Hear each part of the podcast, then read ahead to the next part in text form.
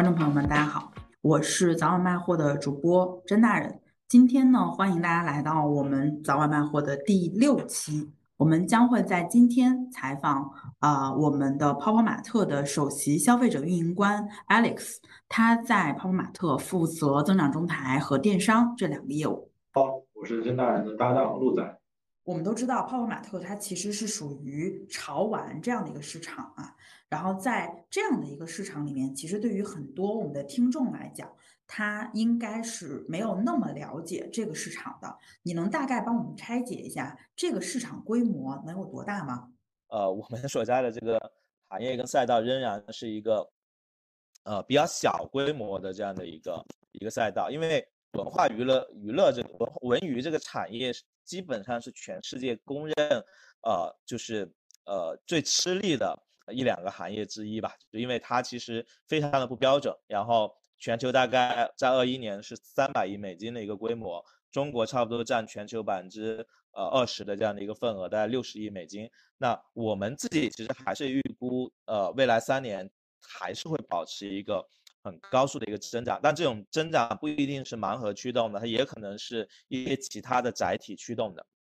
但是，呃，正如我前面说到的一个。呃，一个就是内容玩具，包括这个内容，呃，包括这个艺术载体的那个逻辑哈。其实我们觉得，呃，潮玩或者说 IP 玩具，它很核心的东西就是承载某一个 IP 的形象跟符号，或者说去承载某一类型内容的一个表达。所以你会发现说，所有的一些影视、文学、ACG 相关的这样的一些 IP，或者说一些艺术原创的或者内容类类的 IP，它都可以通过。呃，某一种载体吧，然后不管是手办啊，又或者说是一些其他的一些更容易去表达的，呃，这样的一个载体，是得到一个有效的一个一个发展，它都可以变成一个呃有一定规模的一个品类。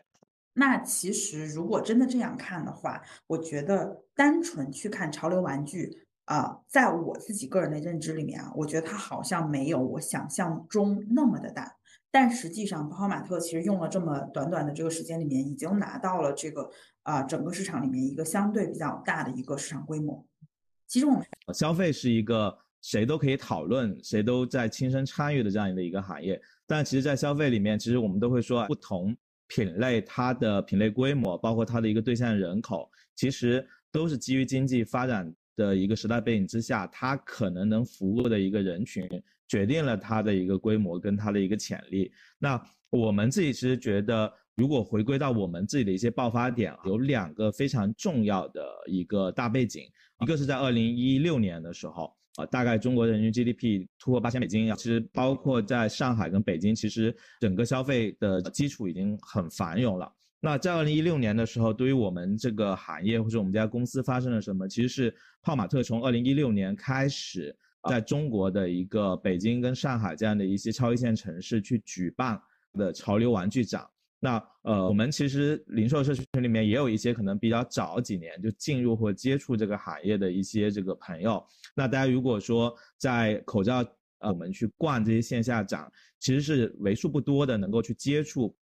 这个品类一些最新发展趋势的这样一个场合。那在二零二零年又发生一个啥事呢？因为我们都知道，虽然说有受到疫情的一个影响，但是二零二零年很多新消费公司陆续都达到了他们可能是整个创业创新、创业投资生涯的一个最顶峰。然后我们其实也是在二零二零在那个呃赶了一个所上市了。那上市之后的故事可能就有很多人关注了，但其实我们更想说一些关于在上市之前可能无人问津的。那个阶段可能，一是你上市可能受到更多的关注，面临更多的一个呃竞争之后啊，可能你的一些零售的渠道的一些，包括你的品类的一些这个呃调整上，然后可能我们又多了思考，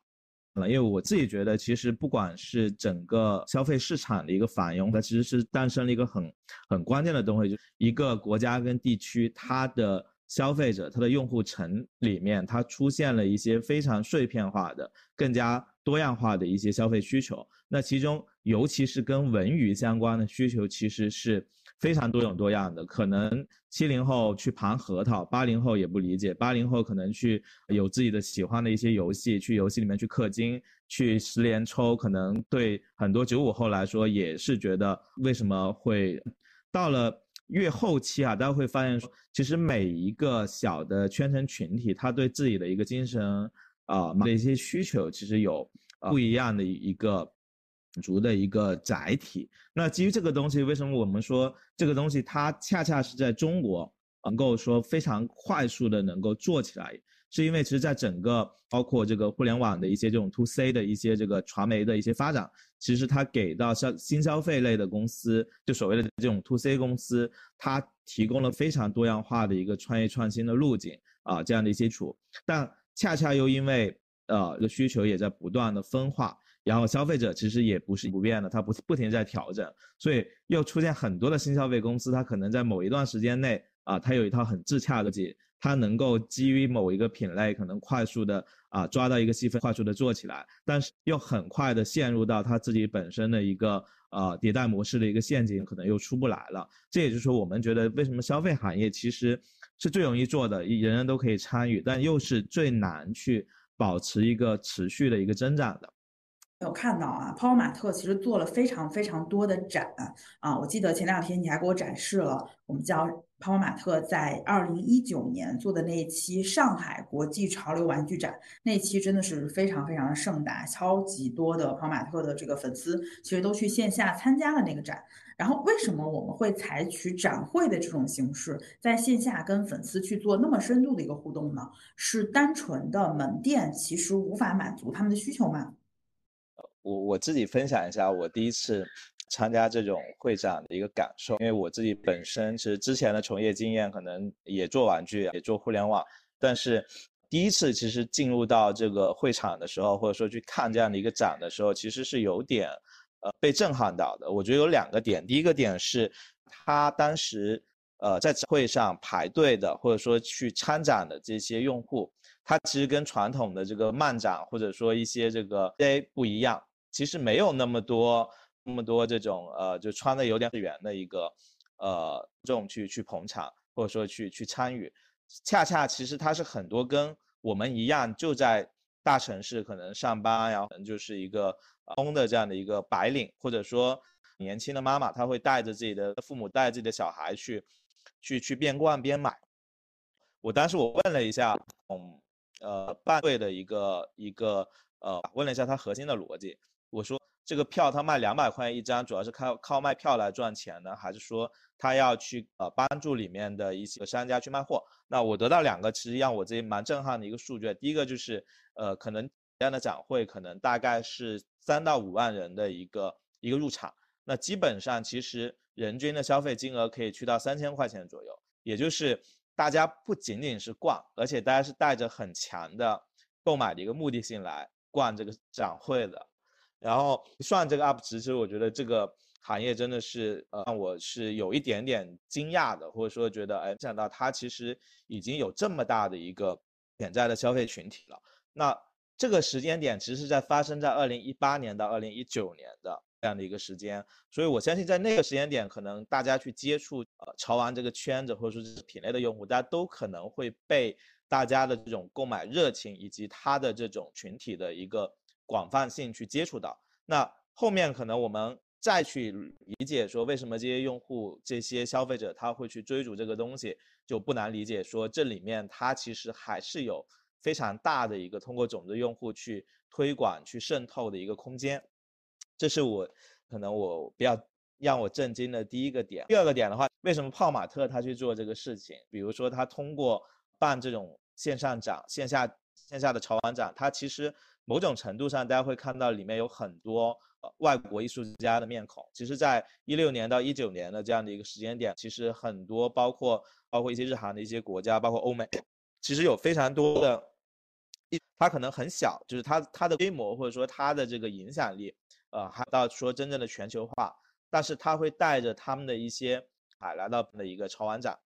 那我们也在这样的一个过程中，其实呃完成了一部很好的这种全球的艺术家的一些挖掘，包括说把其中一些在当地已经被验证过很有潜力的一些 IP，帮帮助他们进一步的去打造、去接触到呃全球有更成熟的一些供应链的一个保障，这是第一个第一个好玩的点啊。第二的话就是呃我们我当时那个视频里面有一个那个 party，就是在一个上一个黄浦江的一个游轮里面，就是一群老外艺术家他去看二零一九年的中国，去看整个黄浦江的那个夜景，其实对他们来说。他们是也是被震撼到的，因为对于他他来说，他没想到中国已经是一个这么快速变化的一个经济体，而且有那么成熟的商业化的基建，有那么狂热、那么多的一些粉丝跟用户。所以从那个角度来说，我觉得其实对于不管是对于像我这样可能去去考察泡玛特，或者说对于一些艺术家、对于消费者来说，在那个时期是看到了一扇窗户。那在这个窗户里面，我们看到的其实是。整个潮流玩具，它在为往这种全产业链发展的一个可能性，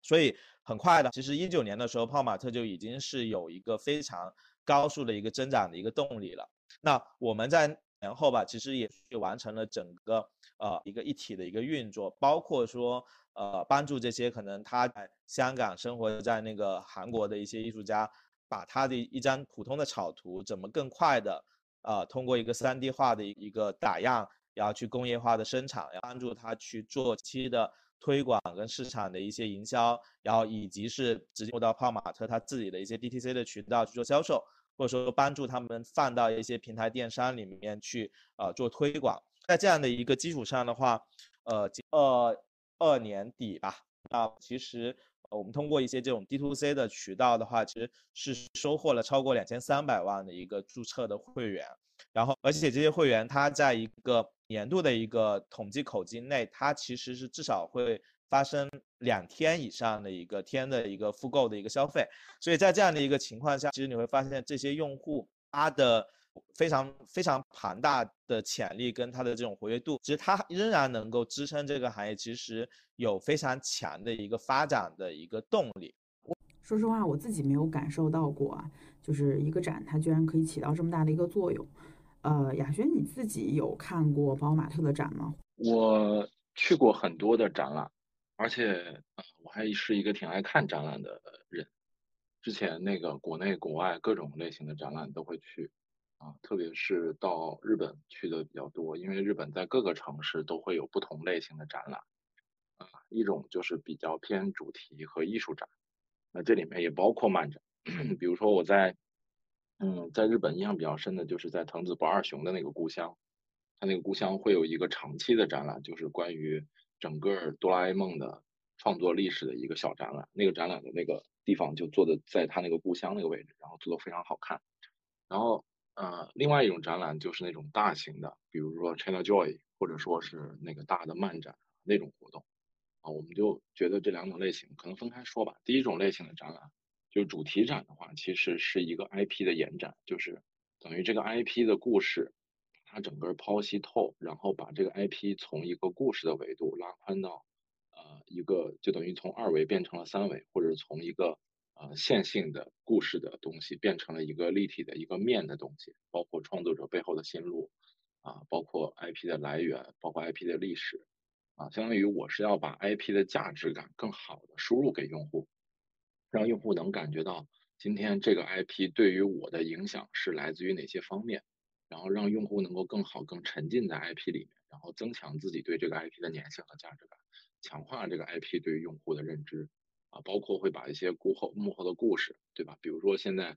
呃，举个例子，比如说《狂飙》播了，那《狂飙》背后的一二三，这个高启强为什么这样想？高启强是不是没有黑化？大家希望猜测故事里没有讲到的那些人物，啊，之前、未来和可能的命运，就这个是故事，或者说 IP 本身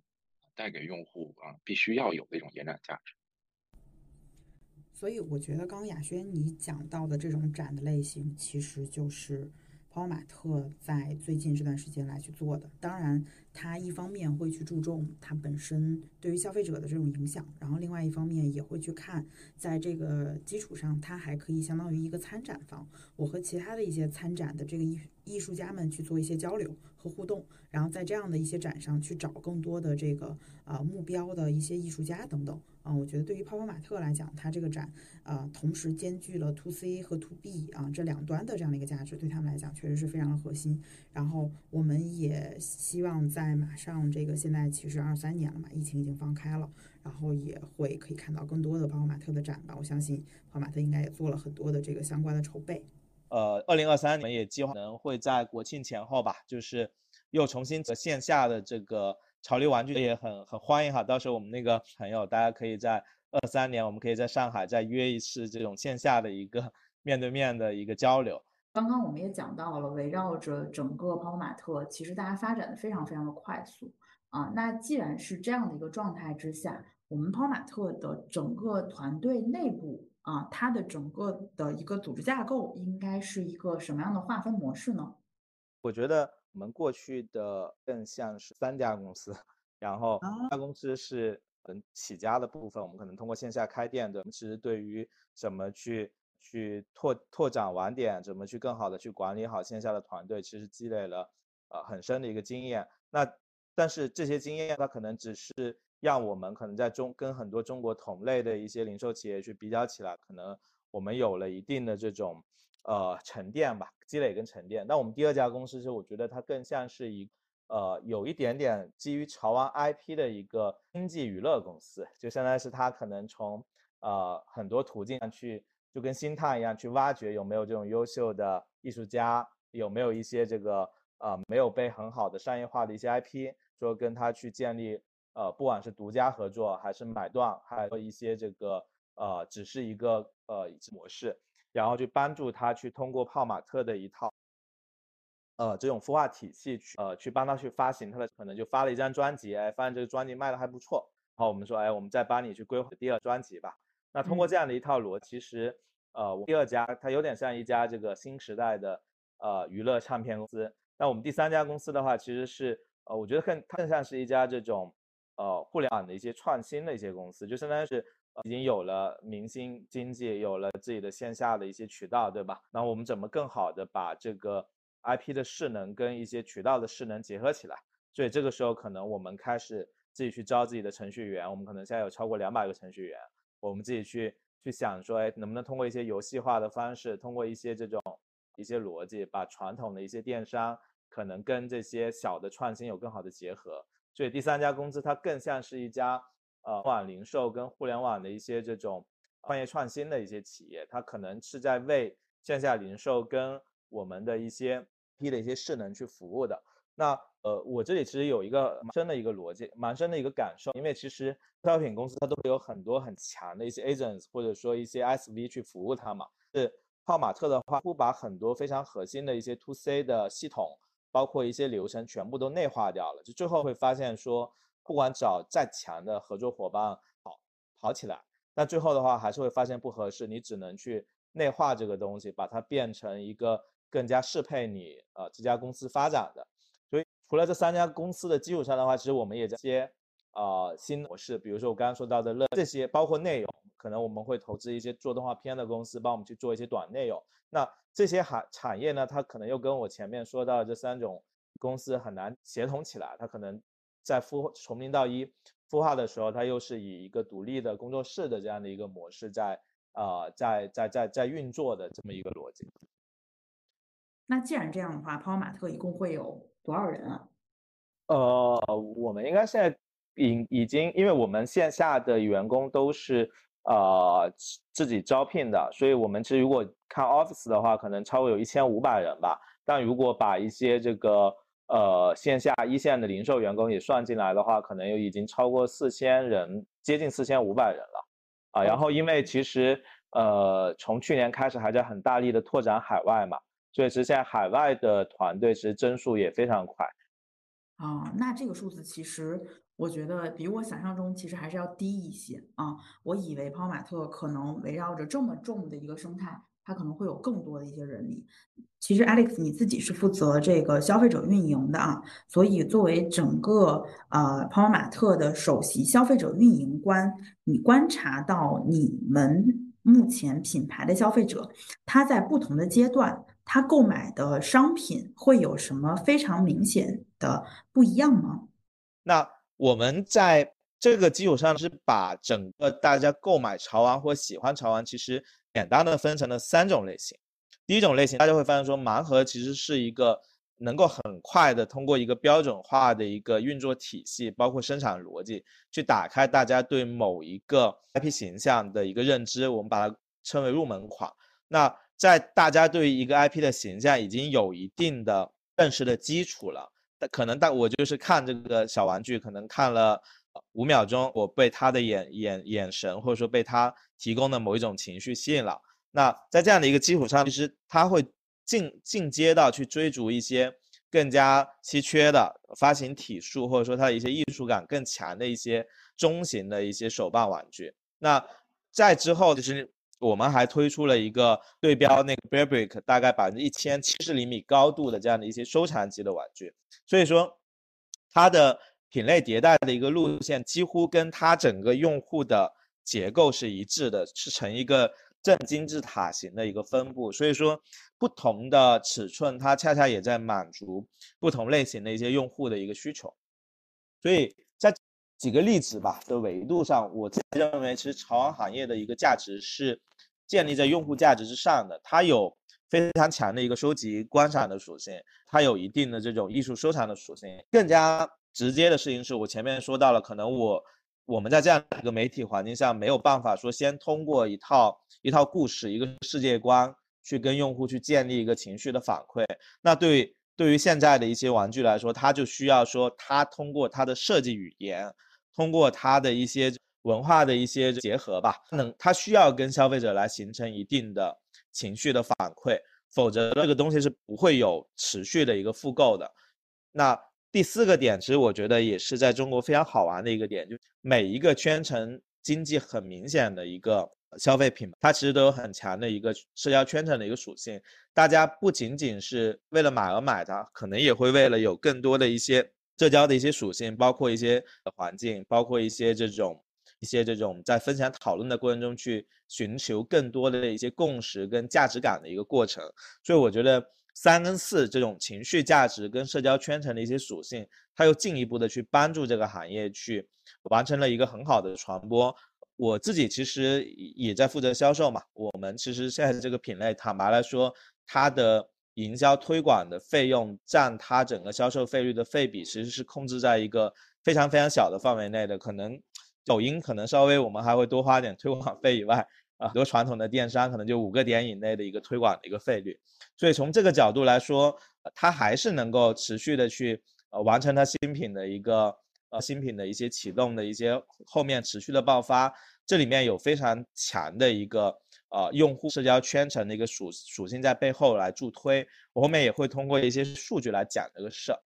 那最近两年盘算来说，其实。不同的消费品企业，包括很多传统的费也好，或者说这个老消费也好，其实不管新老吧，我觉得零售的公司很朴的公式是很朴素的，就是我们会强调经营，为什么都都不说运营了，说经营，是因为最近这两年生存事情变得很，就说你到底你这个公司的生意模式、你的客户数、你的 UP 值、你的利润表现，能不能支撑你去啊过一轮周期，完成一个更有效的增长？那运营的话，我的理解它是效率之争哈。对我来说，不管我现在在负责做电商的生意，或者说我可能去考虑部署一个新的渠道，那对品牌的运营的就是有没有流量，有没有转化的价值，然后我有没有可能推更好的啊产品组合，把我的整个客单或者说把我的这个呃价值有效的运营起来。那通过这样的一些方式的话，其实我们在不同的渠道，呃，包括我们在线下的一个门店。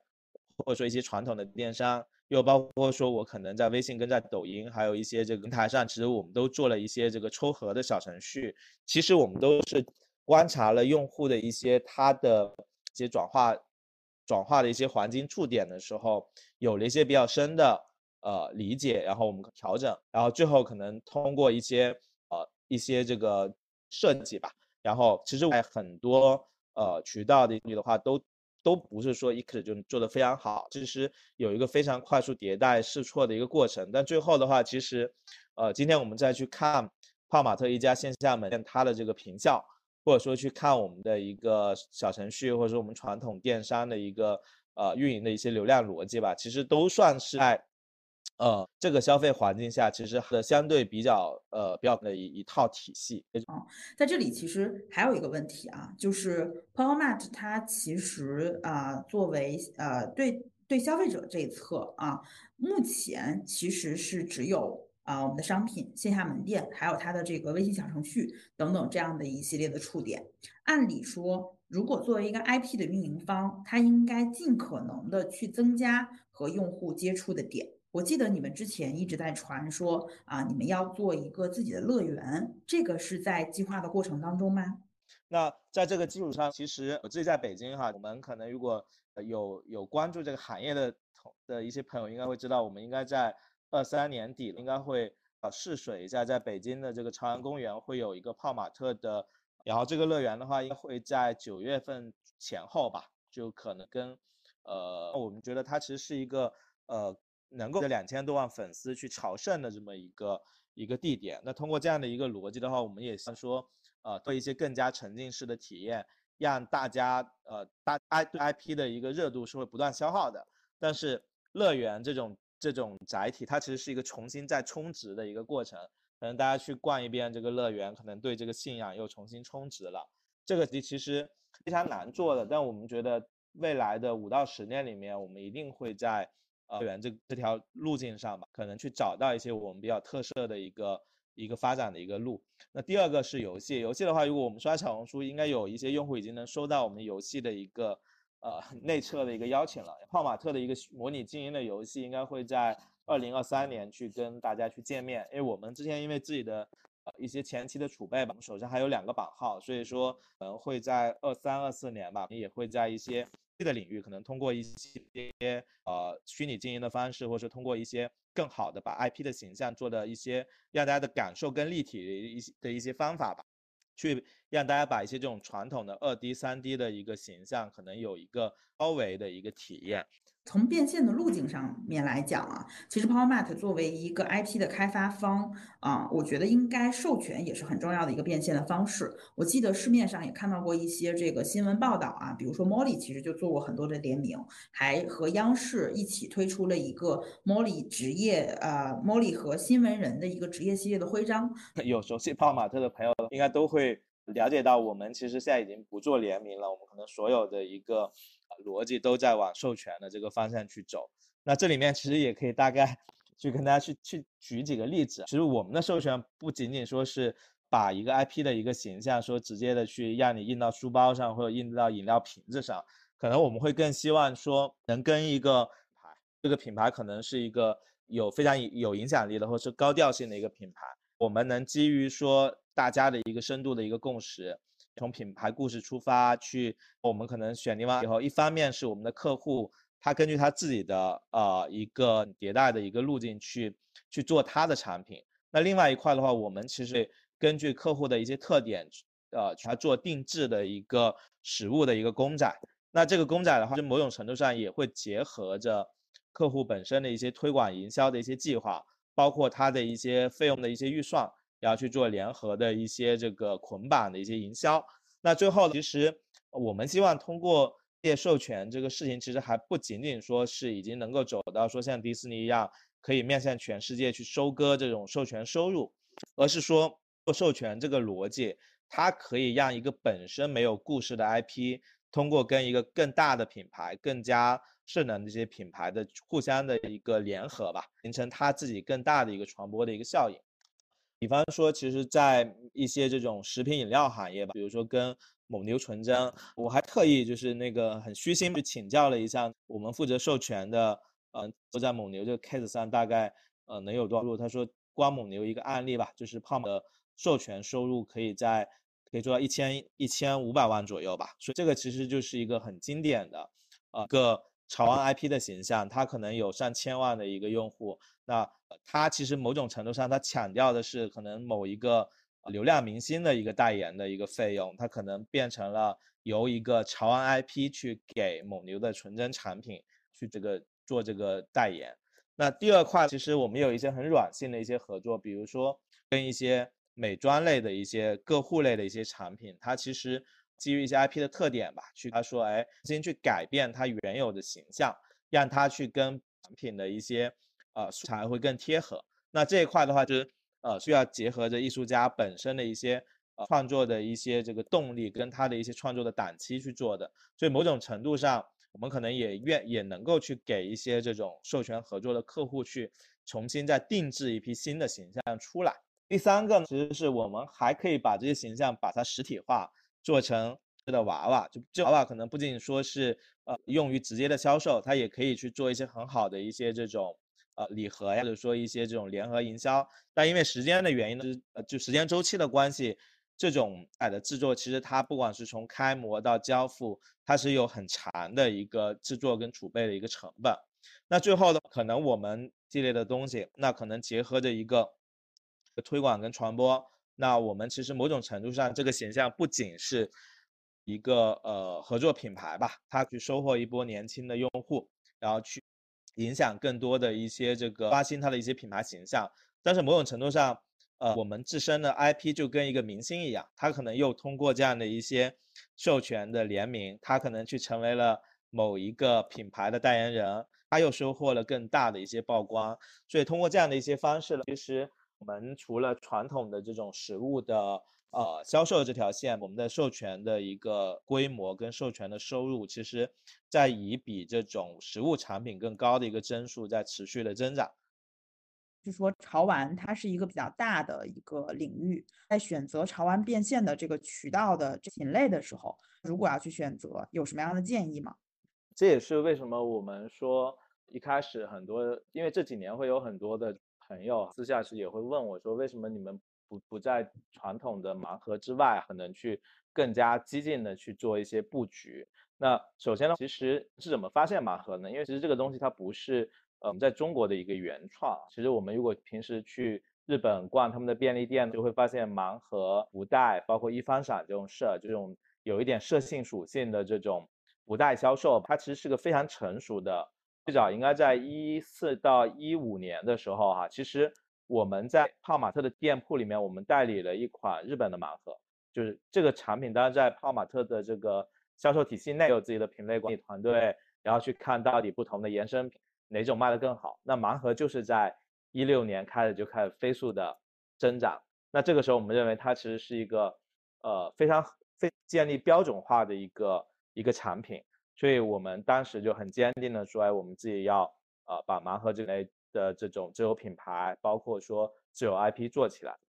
然后到了年二零年的时候，其实前面有一个有一些 slide 去讲到说，我们会发现说，用户其实除了呃，传统的手办以外，其实真正的骨灰玩家，他其实是希希望买那种艺术家玩具，或者说买那种就是更稀缺的产品。那就这个时候，其实又会延伸出一条手办这条线。但是坦率来讲，因为我们为什么说它它如果用用平台玩具来比喻潮玩或者说文创产品的一个比较特殊的白纸，但是这种白纸的工艺成本其实是非常高的，你去开模。你的这个模具，如果说要实现一定的这种艺术的还原的一个程度，你其实需要有一定的工艺的支撑，以及是你的发行量，你其实需要可能数量以后，你才能达到你的那个盈亏平衡点。所以从这几个角度来说的话，呃，品类吧，在这个行业里面，它其实是。很容易去陷入到一个较好，就是可能就是的时候，就是可能大家都觉得东西很好，但就是赚钱或者说卖不出去。所以我自己觉得，在选择品类上，其实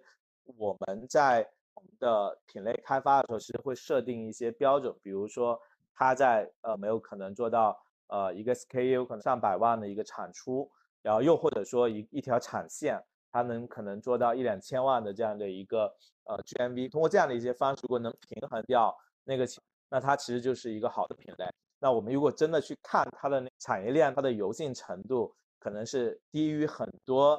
其他行业这个同学的一个想象力的，就它非常非常的原始，以至于说它从开模到呃生产到投放市场，它的那些时间几乎很难被压缩。你一旦压缩它的生产时间、生产周期，它就会影响你的质量，降了质量，用户就不买账。所以最后其实你会发现说，它的预售周期有有的时候，它可能需要可能需要预售到几十天、上上上半年的一个时间都是需要的，就因为它的生产周期就决定了它其实没有那么强的啊灵活性。所以呃品类的时候，我自己其实会建议哈，就是通过一些。比较软性的品类，就可能说白了就是生产起来周期比较快的，可能先去验证咱们这个 IP 本身的商业化价值，可能我们再去通过做一些这种长生产周期的一些产品，就比如说那种很精细的手办雕塑，工艺越越复杂，用户肯定就越越喜欢，但是它又意味着说你可能的这种风险是更高的，所以在这种时候，其实反而可能。不适合一下来就直接做特别复杂的这种品类。那盲盒其实是我们目前找到的一个在大众化跟艺术、跟艺术感之间，其实我们觉得是平衡的最好的一个载体。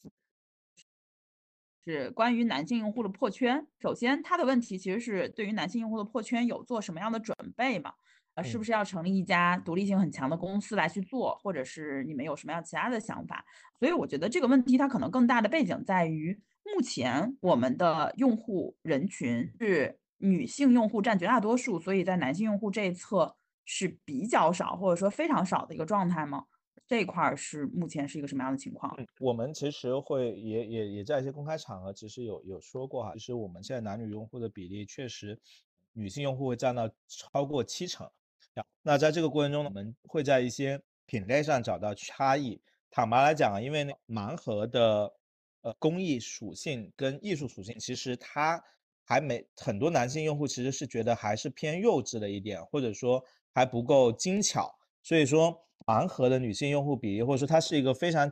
特呃非常明显的一个女性向市场。但是比如说我们把一些品类可能越往就高端手办或者说一些大体去看的话，发现这大体手办里面，呃，其实比如说百分之一千女男性用户的比例已经接近百分之五十了。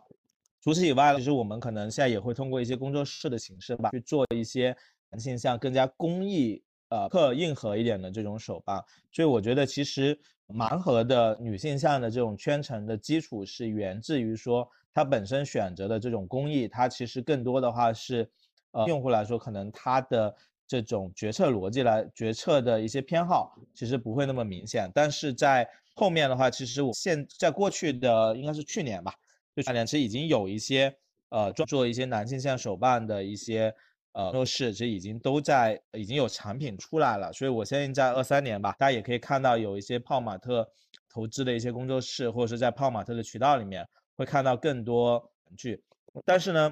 过头来说啊，就是某种程度上，呃，一家商业公司的努力方向也也是由这品类的一个用户群体决定的，是因为在过去五年这个品类发展的过程中，只会发现说。男性群体的用户是不太容易被取悦，或者说它的单 SKU 的就就规模经济其实是 ROI 没那么高的一个一个一个品类吧。所以其实你会发现说，其实国内初创的一些企业，大家可能现在在做的一些事业，尤其也都是一些很明显的以女性向为主的这样的一些潮王，包括说一些游戏公司，它的一些游戏 IP。他在做这个潮玩化的一个过程中，优先的其实也也是一些非常女性向的 IP，他会得到一个非常强的一个购买的一些反馈。是我有个朋友，他非常的喜欢泡泡玛特，他是 Molly 的那个忠实用户，他的办公桌上放了，我觉得应该有个三十个、五十个，